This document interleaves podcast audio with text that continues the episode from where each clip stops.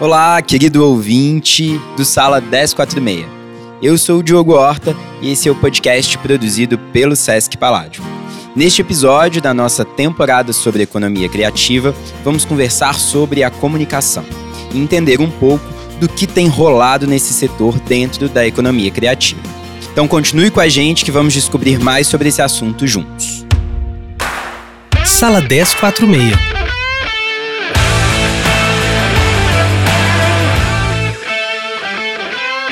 Já parou para pensar que em tudo, absolutamente tudo, é possível enxergar comunicação? Bom, seja visual, audiovisual, sonora, escrita ou até mesmo como estratégia, a comunicação tem um papel fundamental na circulação de tudo que há no mundo. Mas e na economia criativa? Como ela tem se destacado e quais papéis vem desempenhando nesse cenário? Para esse bate-papo, vamos conversar com três convidados. A Fernanda Ribeiro, que é jornalista, produtora de conteúdo, já trabalhou em diversos programas de rádio e TV. A Maria Elisa, design, produtora de conteúdo, idealizadora do Feira Chica. E o Bernardo Silva, que é fotógrafo, produtor audiovisual e integrante do coletivo Mofo. Enfim, façam suas apresentações formais aí para quem está ouvindo.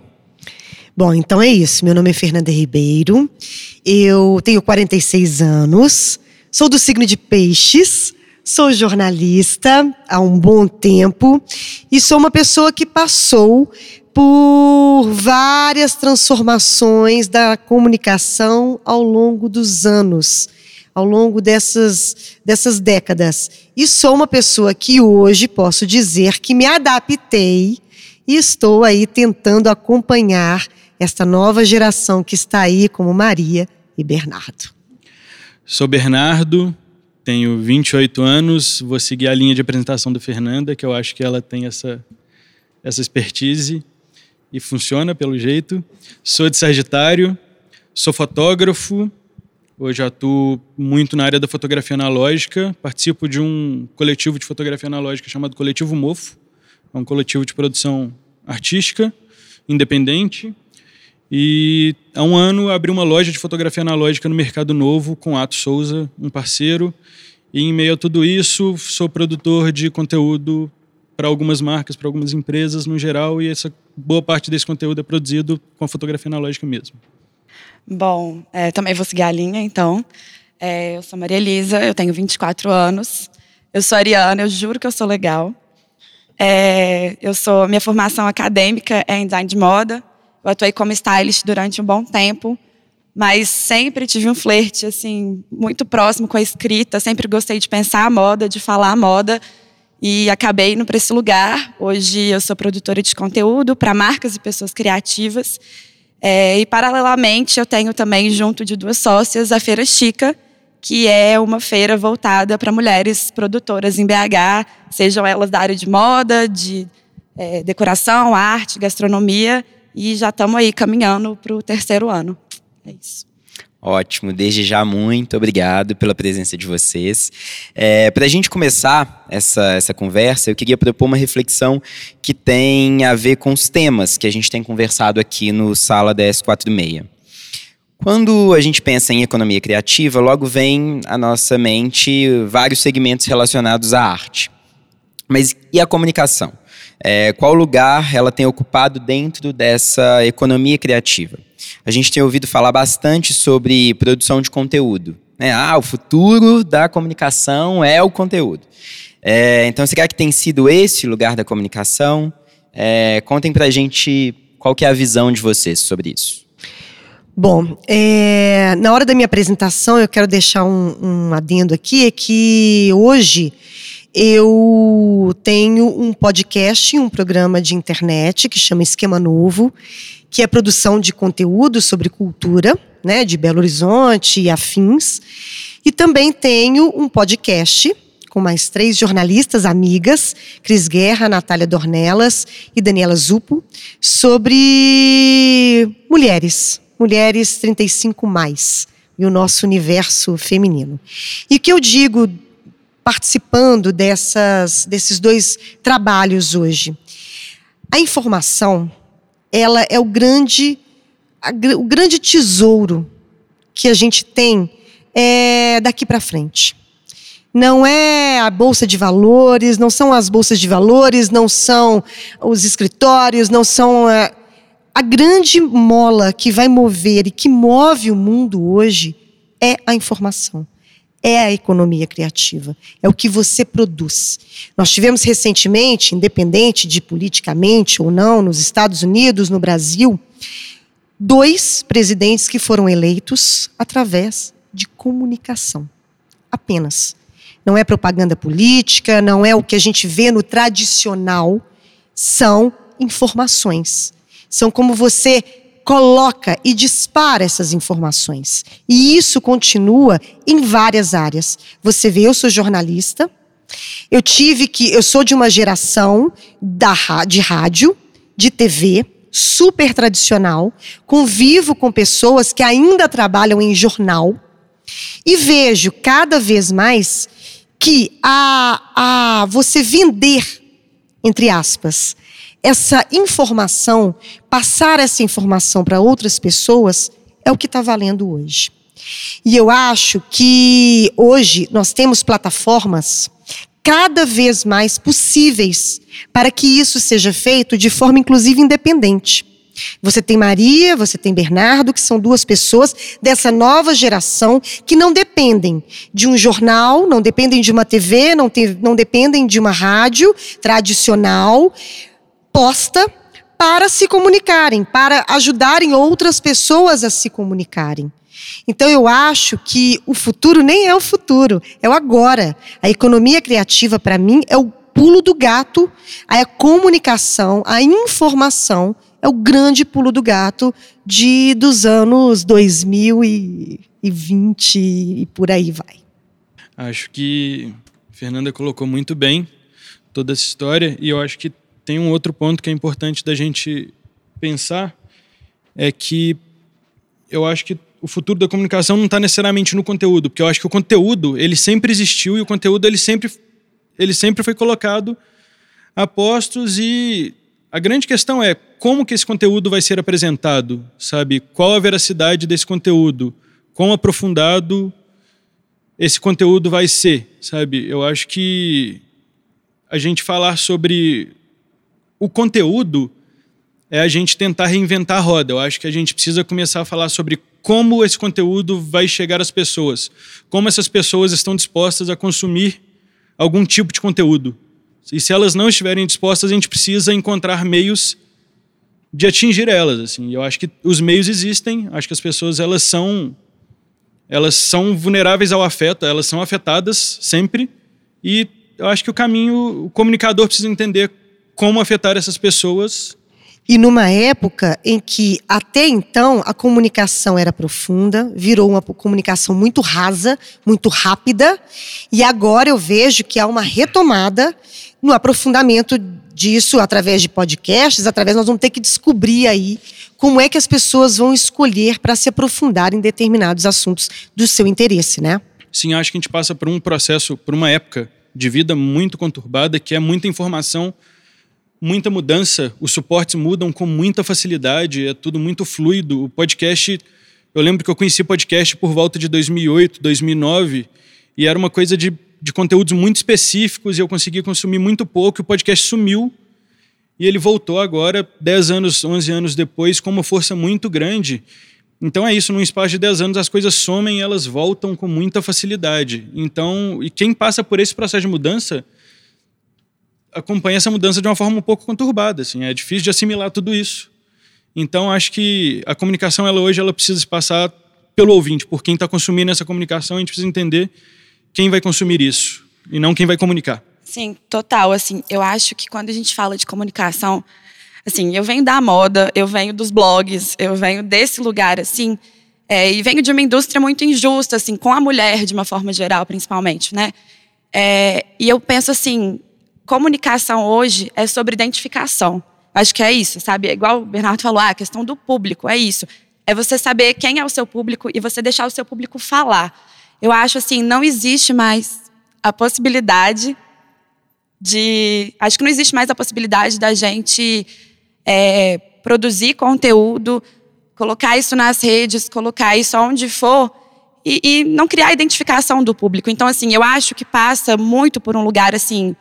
Não existe mais gente em cima do muro na comunicação. A gente precisa se posicionar, seja politicamente, seja é, né, deixando ali muito claro aqui que você veio, qual que é a sua causa, qual que é essa luta. Eu acho que esse lugar, assim, né, essa questão social da comunicação, ela tem que estar presente cada vez mais, porque eu acho que não faz mais sentido a gente falar, só jogar para o mundo e sem saber quem que vai escutar, quem que vai pegar isso. Então, assim, a identificação ela é importante dentro da comunicação.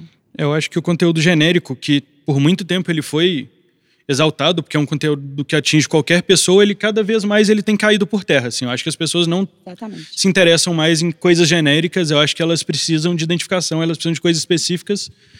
E essa, essa coisa genérica ela tem, ela tem se tornado medíocre e eu acho que. Mas falar para um público específico, você se posicionar, na verdade, na comunicação sempre foi assim.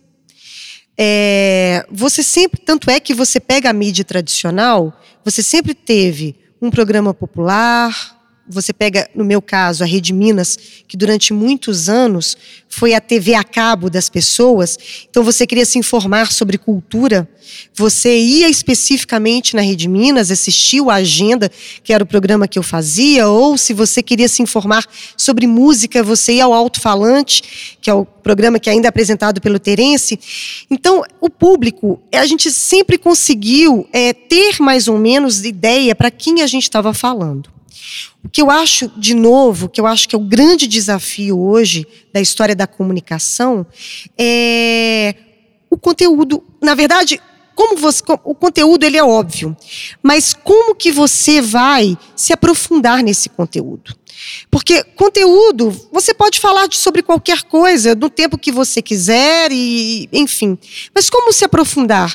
Como deixar as pessoas mais informadas, mais interessadas?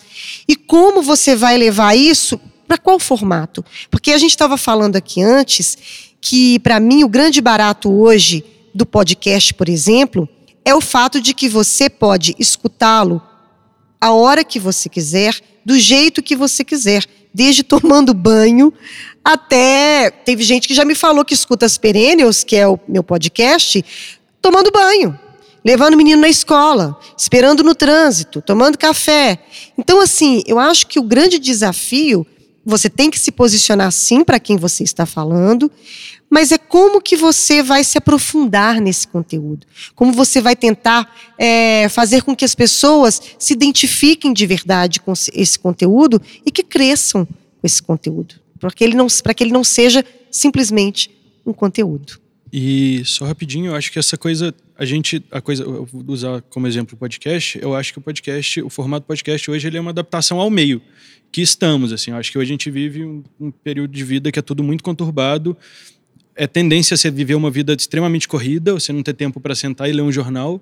Eu acho que vai chegar um ponto que essa coisa vai ser ressignificada, a gente vai entender que sentar numa mesa de café da manhã e ler um jornal, ela pode ser pode ser confortável, pode ser um momento gostoso assim, e não um tempo perdido como a gente entende hoje, porque a gente pode escutar o podcast dentro do carro. Então, que é muito a coisa do vinil, que é a coisa da fotografia analógica, são alguns resgates que tem acontecido. Então, o podcast ele é muito importante, ele é uma ferramenta incrível, justamente por isso, por ele, por ele entender o meio, assim, ele entender o momento que a sociedade passa e em breve isso vai acontecer, uma virada de novo e talvez exista um, um podcast para falar da, da, do jornal, que está voltando com força. Sim, e eu acho também que esses novos formatos, né, o podcast, é, acho que as próprias redes sociais, assim, eu acho legal porque dizem de uma autonomia, igual você falou assim, a gente, há, na, né, 10 anos, 20 anos atrás, a gente sentava na televisão e a gente consumia o que tinha para consumir na televisão, a gente não escolhia o que consumir. E hoje, é, o público faz parte. Então, assim, eu, quando eu decido o que eu vou escutar, aonde eu vou escutar e como eu vou escutar, eu estou dizendo de uma autonomia minha também. Eu estou interagindo com aquele material, com, aquela, com aquele conteúdo que as pessoas estão gerando do outro lado, né? Então eu acho que isso é muito interessante, assim, quando eu consigo comentar no perfil da, da, minha, da loja que eu consumo, da, da marca que eu quero, da, da artista da televisão, eu consigo interagir, eu consigo fazer parte desse conteúdo, eu consigo sugerir, eu consigo trocar. Então, assim, é, reforça ainda mais essa questão de identificação que eu falei. Assim, quando você sente que você consegue conversar com aquilo que na televisão, que na rádio era tão intocável, é, cria-se essa identificação, assim, que eu Com acho certeza. legal. Como que foi isso, Maria, especificamente pensando no seu projeto, assim, né? Pensando no, no, no Feira Chica. é, Conta um pouco pra gente como é que, como é que se dá, como é que se deu, assim, essa... A comunicação, né, assim, dentro desse, desse projeto específico, assim, na divulgação desse projeto específico. O que que vocês pensaram, enfim? Bom, a Feira Chica, ela surgiu é, através né, da relação que eu tinha com minhas duas sócias atuais, que é a Marcela e a Milene. E a gente sempre teve dois pontos em comum. É, um que é o feminismo de uma forma geral, as questões de se colocar como mulher né, na sociedade, enfim, a gente sempre discutiu muito sobre isso, viveu isso muito de perto, trazia questões é, né, nos nossos encontros, na mesa de bar e tudo mais. E as meninas, eh, elas tinham uma marca antes de começar a Feira Chica, que era a Melancia, hoje ela já não existe mais. Eh, e as meninas participavam, começaram a participar muito desse movimento de feira aqui em Belo Horizonte, que né, de cinco anos para cá deu um boom maravilhoso. Eh, e eu também, né, sempre fui assim frequentadora assídua das feiras, sempre gostei de ir, ver novidades, conversar com as pessoas e, e a gente também começou a problematizar algumas questões que existiam dentro dessas feiras. E a gente falou, poxa, por que, que a gente não vai juntar essas duas questões, né? Que é essa questão do feminismo e da economia local, tem tudo a ver, a gente pode fazer isso de uma maneira é, né, que seja legal para todo mundo, que a gente consiga dar visibilidade a outras mulheres. Então, assim, a Feira Chica, ela já nasceu com essa bandeira política, né? Que é falar com essas mulheres que muitas vezes não não têm acesso, não conseguem expor seus produtos em lojas de shopping, que não conseguem pagar um aluguel de uma loja física. Então, assim, a nossa comunicação, ela sempre foi política. Ela sempre veio desse lugar, assim. E, e eu acho legal a gente voltar também, assim, um pouco. Acho que a gente fica falando de comunicação, da área de comunicação o tempo todo, e a gente esquece, assim, o, o sentido da palavra, né? Que é comunicar, é, é dizer para as pessoas, é conversar. E aí a gente é, inicialmente a gente tinha na primeira edição que a gente fez, assim que a gente nem considera mais que foi uma primeira edição, porque foi bem um teste, assim, foi uma fase bem amadora, que a gente viu que a nossa comunicação, assim, a gente só falou e pronto, a gente não estava ligando para quem fosse escutar, a gente só queria passar a mensagem. A gente viu que isso não funcionou, assim, né? Tanto que isso, o resultado veio na feira e, né, né enfim, águas passadas, mas assim. É, e aí, nas outras edições, a gente começou a falar: poxa, a gente precisa de fato conversar com essas mulheres. Quem são essas mulheres, né? A gente precisa tanto conversar com o público que vem na feira comprar, quanto o nosso público, que são as mulheres que vêm expor. E aí a gente começou essa comunicação. Hoje, né, a comunicação não é só a fala, não é só o texto, mas a comunicação visual da nossa feira é uma coisa muito forte, que é a Marcélia, que hoje né, que faz a comunicação visual da feira, é, a gente começou a pegar é, elementos é, que traduzissem certa leveza, mas também certa força. Então, hoje a gente brinca com muitas colagens. A arte visual da feira é muito feita de colagem de fotos antigas de mulheres com elementos atuais. A gente brinca muito com isso. É, o nosso discurso na feira, né, que é a parte de comunicação, tanto textual quanto é, quem põe a cara no Instagram, que geralmente sou eu, é, a gente busca essa comunicação leve, mas a gente também busca é, fazer um equilíbrio entre essa vida de empreendedora local, assim, que eu acho que ao mesmo tempo, né, tá ali nas feiras buscando se colocar como como empreendedora e isso é pesado, isso é difícil às vezes. Então assim a gente tem esse momento da comunicação séria de falar, poxa, peraí, eu estar ali botando o meu produto com o meu trabalho, é, escolhendo não estar no mercado convencional, isso aqui é uma questão política. E aí, quando a gente vai falar disso, a gente tem uma comunicação mais séria. Mas a gente também tem o lugar da mulher que quer se divertir, que quer conhecer outras pessoas, que quer, né, assim, que quer leveza. Então a gente faz esse equilíbrio assim na nossa comunicação. Mas e hoje assim, é, é realmente a comunicação da feira é o que a gente é o nosso melhor canal, assim, as redes sociais são o nosso melhor canal. A gente escuta, a gente conversa com as meninas. Agora, em 2020, a gente está inaugurando um formato que é o Fala Chica, em que a gente traz é, não só as meninas que já, já exporam na feira em outras edições para trocar ideias, como a gente chama outras mulheres para conversar também. Então, a ideia é dar continuidade a esse diálogo não só no dia da feira, no evento ou só na internet. É que isso aconteça no online e no offline. Querem comentar alguma coisa, Fernanda, Bernardo? Não, acho que Maria expôs brilhantemente. Fernanda, você tem uma experiência bem legal, né, com, com, com produção de conteúdo e principalmente a produção de conteúdo para rádio, TV e também a produção de podcasts agora. É, eu queria saber um pouco do seu olhar como comunicóloga e jornalista, de quais as oportunidades você enxerga para os profissionais da comunicação e especificamente dentro da economia criativa. Enfim, quais as possibilidades de atuação você reconhece que esse, né, que esse mercado, que essa nova economia pode é, pode chegar né, e dialogar com esses profissionais da, da comunicação. E também convido é, a Maria e o Bernardo a comentarem sobre quais áreas vocês percebem que ainda necessitam de uma atuação mais efetiva do pessoal da comunicação. Bom, no meu caso, a palavra é sobrevivência. E você ficar ligado no que está vindo aí. Porque, como eu disse, eu vim de uma geração que a produção de conteúdo foi baseada em plataformas muito tradicionais. E essas plataformas estão sendo questionadas.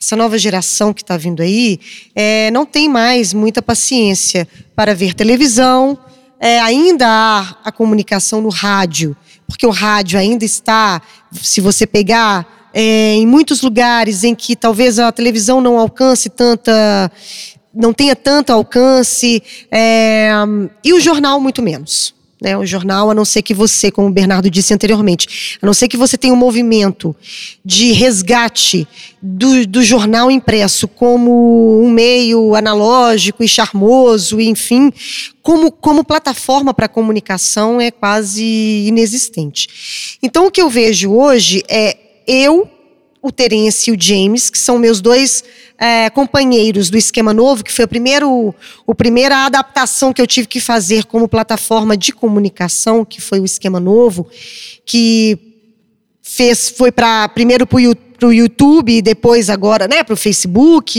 Instagram e agora um podcast, foi olhar, entender para onde estava indo, para que caminho estava indo essa comunicação. Porque, como a gente falou anteriormente, o conteúdo ele vai ter que se adaptar de acordo com com que você vai. O conteúdo ele não muda. Se você quer falar de cultura, nós vamos continuar falando de cultura. Se você quer falar de economia, você vai falar de economia. Se você quer falar sobre música, você vai falar sobre música. O que eu acho que é o mais importante hoje é discutirmos como faremos para comunicar para se comunicar, para se fazer entender. É podcast, é YouTube, é Facebook, é Instagram, é uma outra forma de comunicação que está vindo aí que a gente ainda não, não sabe? Porque eu me lembro, há uns, é, sei lá, uns 15, quase 15 anos atrás, eu participava de uma rádio que chamava Way FM, e essa rádio, na época, eu falo que ela tinha que ter surgido hoje. Porque na época você não tinha locutor, se você quisesse saber música, você mandava um SMS. E aí vinha o nome da música e quem estava cantando. E, se, e tinha podcast. E a gente gravava o podcast, olha que loucura, sem saber direito o que, que era aquilo. E questionando o tempo inteiro. E falava assim, gente, mas se a gente já está falando na rádio, para que, que a gente quer falar? Para que, que, que você vai falar sobre esse podcast? É um entendimento que hoje é a história do aprofundamento. É a história de você é, colocar. É, eu detesto essa palavra, não, não, são rótulos, mas colocar ali es, especificamente. Se você quer falar para mulheres, no meu caso hoje, é, que tem as perênias, se eu quero falar para mulheres 35 mais, aquele assunto, como é que você vai, vai falar para o maior número de pessoas? Qual que é a plataforma que vai chegar nisso? TV eu já sei que não é. Rádio, jornal não é. Então você tem que fazer um diagnóstico. Para onde que está indo essa onda? Para onde que as pessoas estão? Para onde que a geração, essa nova geração, para onde que está indo? Para onde que está caminhando? Essa comunicação, essa economia criativa, a forma como você vai se comunicar? Para mim, hoje, é podcast e são redes sociais. Eu nem sei se ainda é o Facebook, eu ainda acho que agora é o Instagram e eu acho que ainda tem que procurar um, um, meio termo entre Facebook e o Instagram, que é só mais imagens, o Facebook é mais texto, hoje mais lamentação do que texto de verdade, não é isso? Mas assim, como que você vai fazer esse meio termo entre e eu acho que o futuro e a, o presente é, são essas plataformas novas, nem tão novas assim. Eu acho que eu me fiz entender. Eu acho que é por aí. Eu acho que a comunicação ela já existe. Ela não vai mudar. Ela existe desde os, sei lá, os romanos quando mandavam aquelas cartinhas. A comunicação está aí. Ela existe. A minha, a minha grande, a minha grande, meu grande questionamento não é nem questionamento. A minha grande corrida atrás é hoje qual a plataforma você vai usar para se comunicar. É isso. E eu acho que você comentou que a comunicação está aí, o conteúdo não vai mudar. Não vai. O que eu acho que vai mudar a forma de se comunicar além da plataforma é a qualidade do conteúdo, né? Assim, o conteúdo é o mesmo para todo mundo. E é muito engraçado que pode rir, tá, gente? Mas nos últimos meses eu comecei a ler sobre terra, terra plana. ler e escutar muito podcast sobre terra plana, porque eu acho isso uma coisa de outro Bizarra. mundo, porque do nosso não pode ser, porque o nosso é esférico, né? Então tem que ser de outro. E é muito louco você entender a coisa que o conteúdo é o mesmo, mas você entender que é por vários canais você tem o mesmo conteúdo com qualidades muito distintas, sabe? Não que vá me convencer assim, mas a qualidade é, o conteúdo é apresentado uma, com uma qualidade tão refinada que não te cansa de ouvir, pelo menos, saca? Você continua achando uma coisa que não faz um pingo de sentido, mas você segue ouvindo porque é interativo, é, é dinâmico. Então, acho que esse é, esse é um ponto bom. E uma outra coisa que, que é sobre a, de como que a gente percebe nessa atuação da, da comunicação e tal, eu acho que um ponto que a comunicação hoje falha é de entender que eu acho que em partes a gente entende os suportes como rivais. Eu acho que a TV tem a internet, tem o YouTube como um grande rival dela. E eu acho que a rádio talvez você tem mais muito mais, mais propriedade para falar que eu, mas talvez a rádio entenda o podcast que, que o podcast vai roubar o espaço dela. Eu acho que se em algum momento os suportes ele entenderem que eles podem funcionar de forma interligadas, assim, eles podem dar as mãos e falar, gente, vamos comunicar. Saca? Vamos comunicar. Como que a gente consegue linkar o YouTube com a internet? Como que a gente consegue fazer um podcast na televisão. Eu acho que a partir do momento que a gente consegue linkar esses suportes, a gente talvez consiga revolucionar mais ainda a forma da gente se comunicar hoje e a gente consegue levar essa informação, a informação que a gente teria no podcast com uma qualidade muito boa, a gente teria ela numa televisão para atingir um público médio que não escuta um podcast ou que não vê um YouTube, sabe? Sim. Mas eu acho que isso é questão de tempo. Sim. Eu acho Sim. que as TVs e as rádios elas terão que se adaptar é, de uma forma ou de outra. Pra, inclusive para a própria sobrevivência. Como elas já é, estão fazendo. Como elas já estão fazendo. No caso das perennials, nós já fomos procuradas por uma rádio para levar o podcast para a rádio.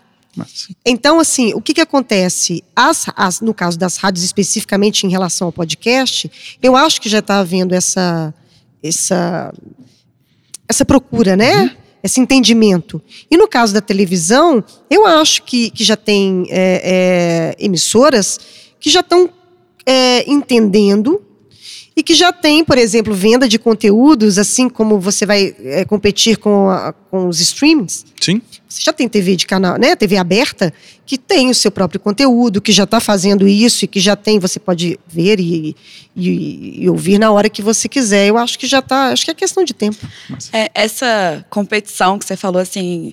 É, das plataformas, eu acho que não acontece nem só nas plataformas, mas é, as pessoas ainda não entendem isso. Assim, eu trabalhando com marcas, é, elas não entendem, é, muitas marcas, né, não entendem ainda a importância e, e, que é permitido você ter presença em várias plataformas. Tem gente que tem muito essa dificuldade. Não, eu, eu existo aqui no Instagram, mas você tem um site? Não tem um site. Mas você tem, já pensou no Facebook? Não. E assim, não só essa dificuldade de, de, estar presente, mas de adaptar o conteúdo a cada plataforma. O conteúdo que você vai colocar no podcast, ele é diferente do que você vai botar no Instagram, do Facebook. Igual você falou, Facebook é muito mais um textão, hoje mais lamentação, mas assim, é, o Instagram é diferente, os stories já é diferente do feed que você posta. Então, assim, é, eu falo muito para as pessoas assim, explorem as ferramentas do suporte que você está. Então, assim, tem gente que fica baseando no Instagram, por exemplo, em feed. Mas, gente, hoje a gente tem IGTV, a gente tem stories. O, o Instagram ainda está lançando várias e várias ferramentas. Explorem isso e sintam a ferramenta, o que, que a ferramenta exige de você, porque aí você consegue né, colocar um conteúdo mais adaptado possível àquela plataforma e que fica mais gostoso de, de, consumir, mais prazeroso de consumir. E aí você consegue, de fato, se comunicar melhor com o público. E sabe o que, que eu acho? É uma coisa importantíssima que eu acho que as pessoas têm que começarem a prestar atenção também a partir de agora é a parceria. Porque, é, por exemplo, no caso das perennials, nós temos outras, outras, é, como diz, outras marcas, vamos falar assim é, de mulheres também que tratam sobre, sobre esse assunto e que nós temos essa interação.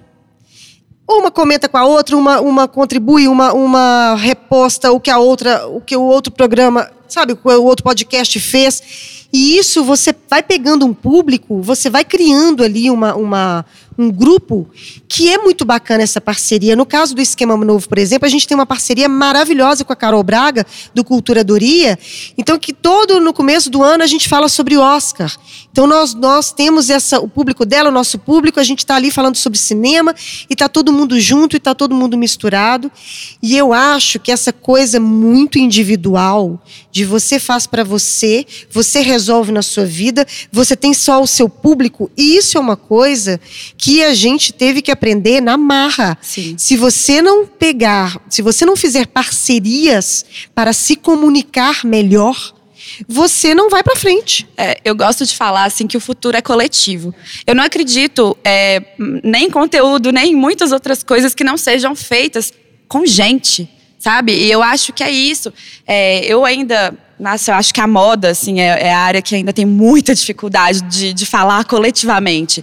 Então, assim, eu vejo essa questão da parceria é um parto para muita gente que gera conteúdo, sabe? Porque ainda tem aquela coisa do, né, do, do conteúdo autoral. Então, isso é meu, isso não é seu, eu não vou compartilhar, eu não vou dividir. Mas, poxa, gente, a internet é sobre compartilhamento, sabe? As redes sociais são sobre isso. Então, eu também não acredito mais numa comunicação que não seja feita no coletivo. Esse... eu acho que essa coisa do, do entender as parcerias é um sintoma muito grande também de uma coisa, de uma autossuficiência que a gente cobra hoje, assim, isso tanto para empresas como para marcas, como para nossa vida pessoal mesmo, assim, a gente quer ser autossuficiente, a gente quer dar conta de tudo, e eu acho que chega um ponto que essa autossuficiência ela está linkada ao ego, ela te, ela te reforça isso, ela te mostra que você é forte, e eu acho que a autossuficiência é uma coisa muito perigosa hoje. Assim, a gente tem que tomar um cuidado muito grande. Eu acho que está tudo bem a gente entender que precisamos de pessoas correndo com a gente e que assim fica muito mais bonito correr. Assim. É, é bem interessante a gente chegar nesse ponto da, da, das parcerias, dessa rede colaborativa, porque a gente chegou nesse ponto em outras conversas já do podcast, pensando na literatura, pensando na música, é, a gente entendendo que essa economia né, criativa, que também é colaborativa e que se faz em rede sempre, né? Então, é bem interessante que também na comunicação a coisa se dê da mesma forma, né? Não tem competição, é todo mundo de mão dada, impulsionando né, as trocas e, e, e os projetos uns dos outros e etc. Acho que isso vem marcando um pouco todas as nossas conversas, assim, e acho que é um ponto bem positivo disso, é. assim.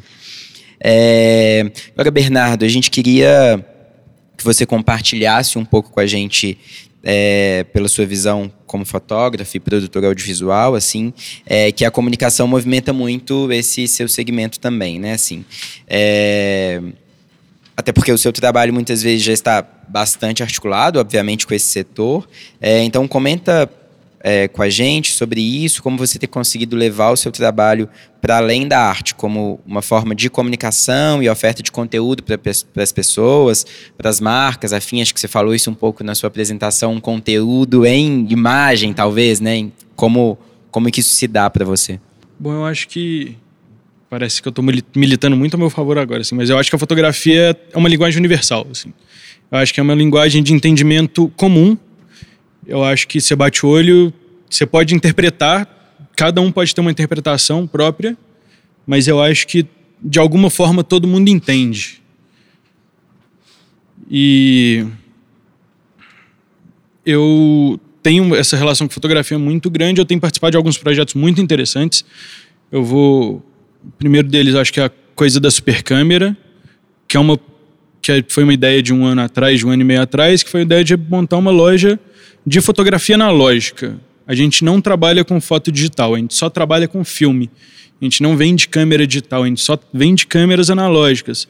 E isso é muito doido porque a gente começa a acompanhar a forma de produzir imagens, que no final produzir imagens é produzir conteúdo. Pode ser para muitas pessoas, pode ser para ninguém, pode ser um conteúdo próprio que você quer guardar na sua casa mas eu acho que produzir imagem é produzir conteúdo. E a gente começa a ver, a gente começa a democratizar um, um suporte que até então não era tão democrático assim. Essa coisa da fotografia analógica, três, quatro anos atrás, era um, existia um discurso de ser um, um suporte elitista, era caro. E hoje tem barateado cada vez mais. Eu acho que o coletivo Mofo, que eu participo, ele foi um grande responsável, fez uma ponte muito grande para essa democratização da fotografia analógica e ver pessoas produzindo imagens e produzindo conteúdos mais e mais. Então é interessante eu ver gente de marca de roupa indo lá na loja, alugando uma câmera, indo para casa, fotografando seu próprio conteúdo, revelando filme e postando no Instagram cinco dias depois. Aí, ah, Bernardo, mas aí você acha que assim você não tira o seu trabalho de fotógrafo, produtor de conteúdo, você poderia estar fotografando para essa marca? Eu acho que eu não tiro, eu acho que as coisas coexistem, eu acho que as pessoas elas têm o direito de produzir seu próprio conteúdo. Eu acho que não temos direito de entrar em critérios de qualidade e falar ah, o conteúdo é bom, o conteúdo é ruim. Eu acho que as pessoas elas produzem da forma que elas podem, da forma que elas conseguem, e é muito doido ver isso acontecendo na moda. Acontece com uma frequência muito grande. Então, Aí com essa coisa da fotografia analógica, é muito recente agora, a loja fez um ano dia 1 de dezembro. Em novembro, sentei com Gabi, que é uma designer daqui de BH muito foda, e com Rafael Quick, também não sei se vocês conhecem, que para discutir como que a gente ia comunicar esse aniversário de um ano da loja. E papo vai, papo vem, a gente entendeu que a gente queria comunicar isso com referências. A gente queria referenciar isso a uma época e referenciar isso a um mercado que já existiu e que foi e que hoje não tem tanta atenção mais assim. Então, depois de muito estudo, a gente entendeu que todo o nosso conteúdo ia ser baseado em peças publicitárias da Kodak dos anos 80 e 90. E não é uma comunicação muito, muito clara. Ah, ela é a mais funcional que existe? Não. Ela é a mais prática que existe? Não. Mas ela mexe com coisas pouco exploradas das pessoas, assim. Então a gente remete, a gente traz uma lembrança de infância. Afetivo, né? É total afetivo. E sem encostar na, na experiência da pessoa. Sem ela ter que experimentar nada. Então, a partir do momento que ela bate o olho naquilo, ela vê uma peça que ela facilmente podia estar num, numa folha, numa lâmina de revista de 25 anos atrás, ela se identifica. E ao mesmo tempo, a pessoa que não viu essa revista 25 anos atrás, porque ela nasceu depois dessa revista, ela bate o olho e ela acha legal porque é nostálgico, porque hoje a gente está vivendo uma estética muito noventista. Então ela se identifica simplesmente pelo hype. Eu acho que existem N formas das pessoas se identificarem e está tudo bem. E foi interessante porque em pouco tempo depois da gente lançar a primeira peça produzida para o aniversário da loja, veio gente de São Paulo perguntar a gente como essa produção estava acontecendo e se realmente o conceito era esse, de resgatar peças publicitárias de 20, 30 anos atrás. Então a gente viu que funcionou. A gente vê que funciona para quem tem 20 anos de idade e a gente vê que funciona para quem tem 30, 40.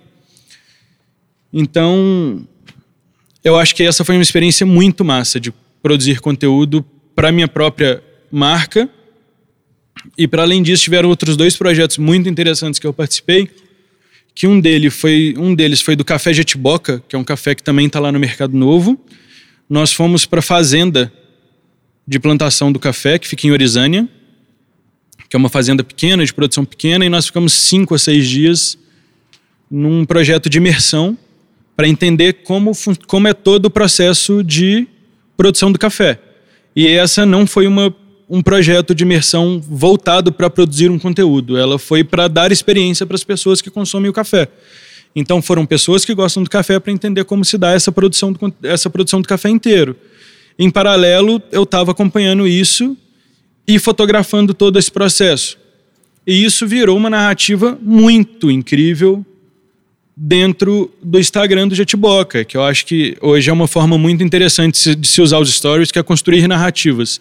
A gente parar de entender peças soltas e entender que a narrativa ela é imersiva, ela coloca a pessoa dentro daquele processo, ela se sente pertencente em algum momento.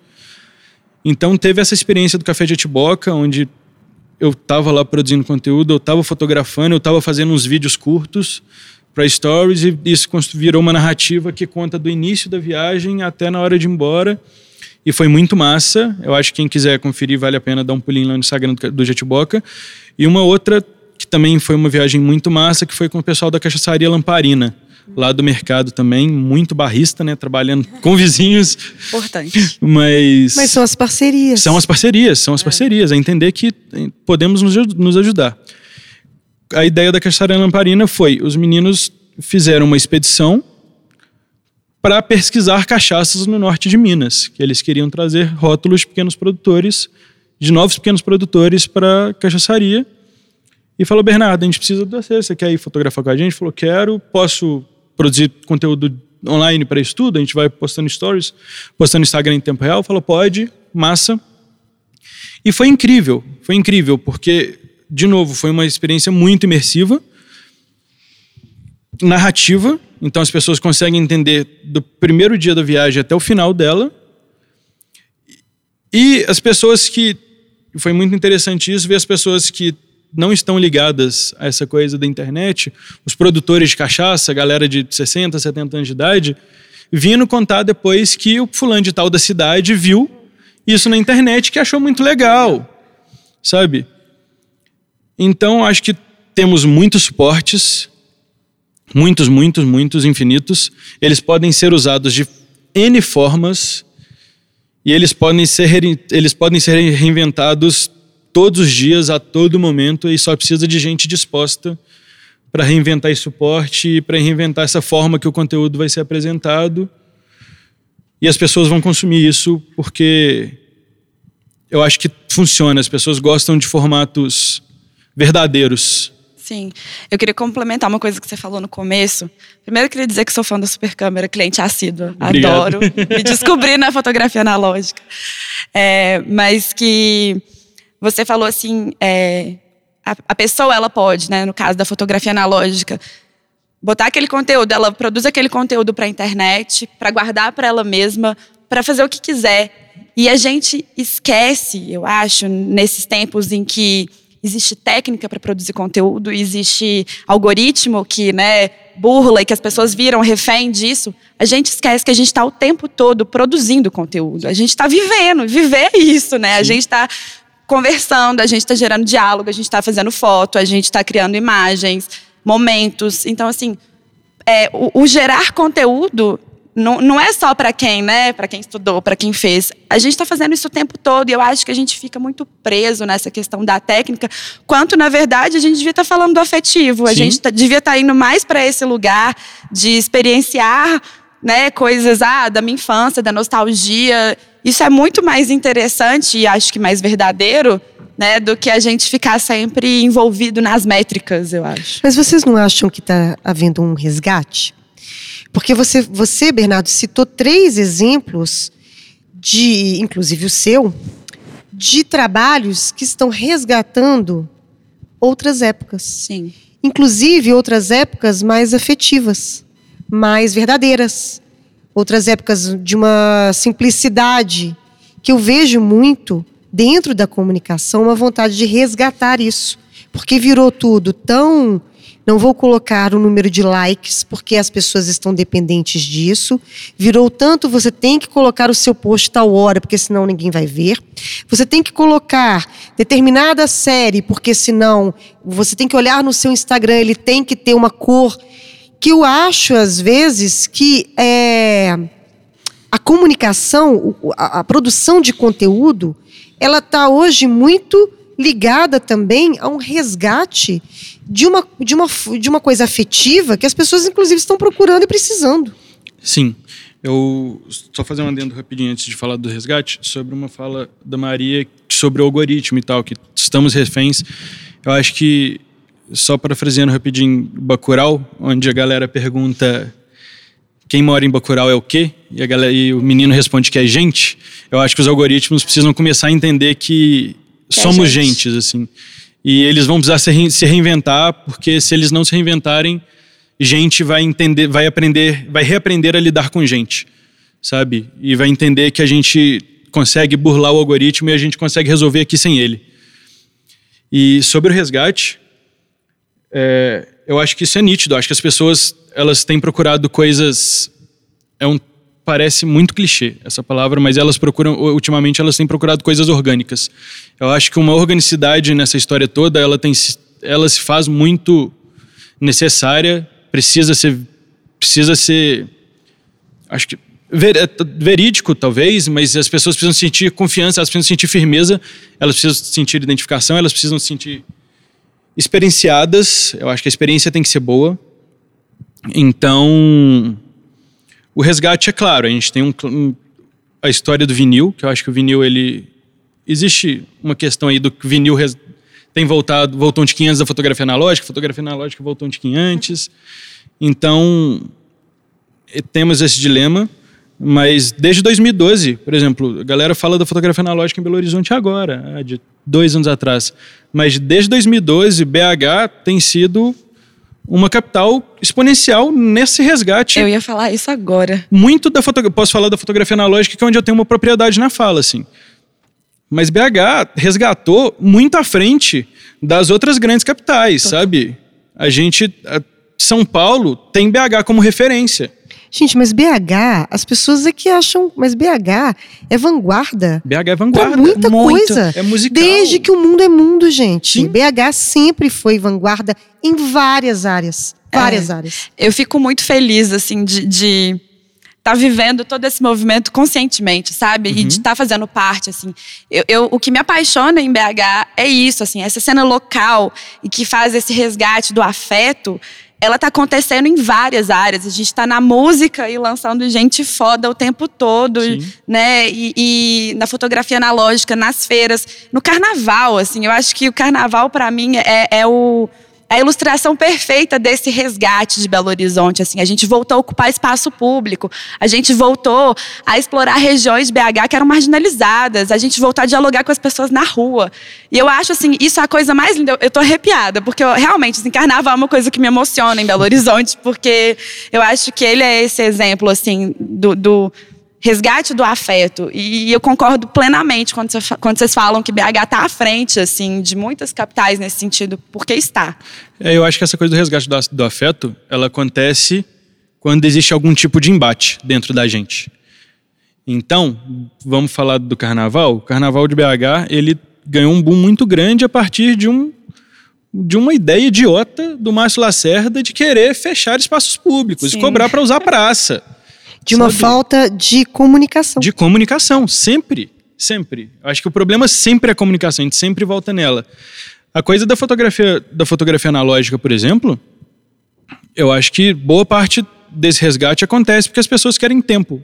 Elas querem que a memória, que a memória se dê com o tempo. Eu acho que memória, a gente não se constrói memória de forma imediata. Eu trabalhei muito tempo fotografando casamento, fotografando casamento com filme, e esse era um incômodo muito grande meu, que era a coisa de você fotografar um casamento e no dia seguinte você entregar 50 fotos para o casal. E eu me questionava se você estava ali fotografando, fazendo um registro social, ou se você estava ali tentando construir memória. E se for registro social, tá tudo bem, não tem problema algum. Mas você não fala que você está tentando construir memória entregando a memória no dia seguinte, onde não deu tempo dela se fazer memória, sabe? Então acho que a memória a gente se constrói com o tempo e em cima desse desse desse gapzinho, dessa dessa falha, a fotografia analógica ela se reencontrou, sabe? Ela conseguiu, ela conquistou seu espaço de novo. Então as pessoas elas querem elas querem serem elas querem ser afetadas. No fundo é isso. Sim, tá ótimo. A gente também falou sobre o carnaval é, no, no episódio que a gente estava falando sobre a música independente, enfim. Então, quem não ouviu esse outro podcast aí sobre a música aqui em BH também é, ouve lá, porque também tem mais considerações justamente sobre toda essa potência, né, assim, que o carnaval trouxe para a cidade. É, bom, para a gente encerrar já esse, essa conversa, vou fazer uma pergunta aqui acho que em geral o pessoal da comunicação é, gosta, que é o que vocês visualizam como futuro da comunicação.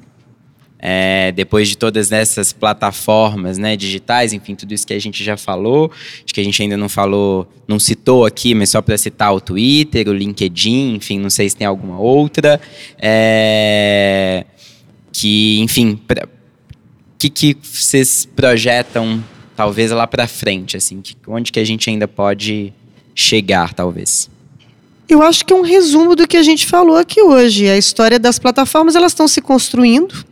Você tem que ficar atento é, a como você vai se comunicar. Acho que hoje é o podcast, né, as redes sociais. Eu acho que é a história da parceria. Você não pode pensar hoje comunicação sem parceria. E eu gosto muito da história do resgate do afeto, porque eu acho que a comunicação, ela, ela não dá mais para você. Apesar de você conseguir hoje sozinho produzir conteúdo, é, não dá para você ser totalmente individualista. Não dá para você ser, é, você se resolver. Você é, precisa se, você precisa dialogar com, com outros pares.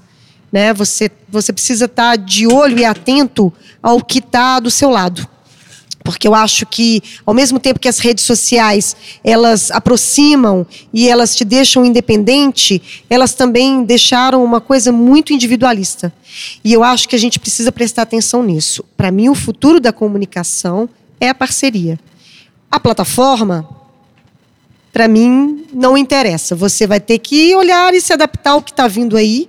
Como eu sou uma pessoa que veio de uma geração analógica, teve que se adaptar para uma geração é, digital.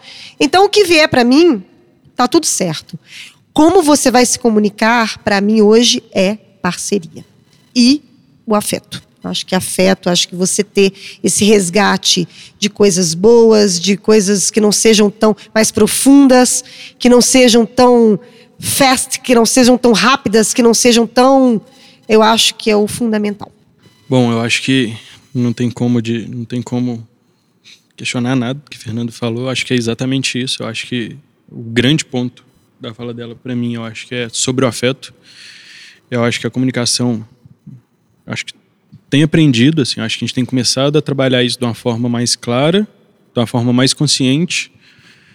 Eu acho que o afeto ele não é imediato, sabe? Ele tem seu tempo então, eu acho que a comunicação ela tende a quebrar um pouco esse estigma, esse estigma imediatista. Ela vai ser um pouco mais pé no chão. Acho que ela precisa ser um pouco mais pensada, racionalizada e feita com mais responsabilidade, mais cuidado, mais carinho. Eu acho que é aí que as pessoas se identificam, elas se afetam, elas elas se sentem tocadas de alguma forma, assim. E quando eu falo de carinho, não é do, de um afeto banal, não é de, de ficar afagando pessoas, assim. É sobre você ser carinhosamente responsável com aquela pessoa que está escutando aquele conteúdo. Então, é. Eu acho que se for para pensar num futuro, eu espero que ele seja esse. Bom, eu reitero totalmente é, essa questão do coletivo. Eu acredito muito numa comunicação coletiva, no futuro coletivo, é, nessa construção do afeto também. E eu acho que eu vou acrescentar três palavras assim. Eu acho que a primeira é calma, sabe? Igual você falou, assim, é, o, o, o, o afeto, ele leva tempo. Então, eu acho, assim, é, a, a, gente precisa construir conteúdos com mais calma, porque a gente consegue olhar melhor para eles e olhar também para quem vai consumir e para quem vai, né, vai ser afetado por esse conteúdo. Eu acho que outra palavra que é muito importante é, é sobre posicionamento, saber quais são as nossas lutas, deixar isso muito claro. É, eu acho que é porque eu sou ariana, eu sou da briga, mas assim, eu, eu sou muito essa pessoa que eu acredito na resistência, que eu acredito na luta mesmo. Então eu acho que o posicionamento ele tem que existir. É, eu acho que viver e comunicar é um ato político. Então a gente precisa estar tá sempre ligado nisso. E eu acho que a última palavra é gente. Comunicação é sobre gente. E a gente não pode esquecer disso. A gente está falando para o outro e a gente está ouvindo o outro de volta. Então, e aí a gente volta na ideia do coletivo. Assim. Eu acho que o futuro da comunicação é com gente conversando com gente. É, eu acho a coisa, acho que o afeto é uma coisa que linka muito. Acho que o afeto solo é ego, não é afeto, né? O afeto só tem como existir se ele for coletivo. Então acho que no final as coisas estão todas interligadas, está tudo muito bem amarradinho.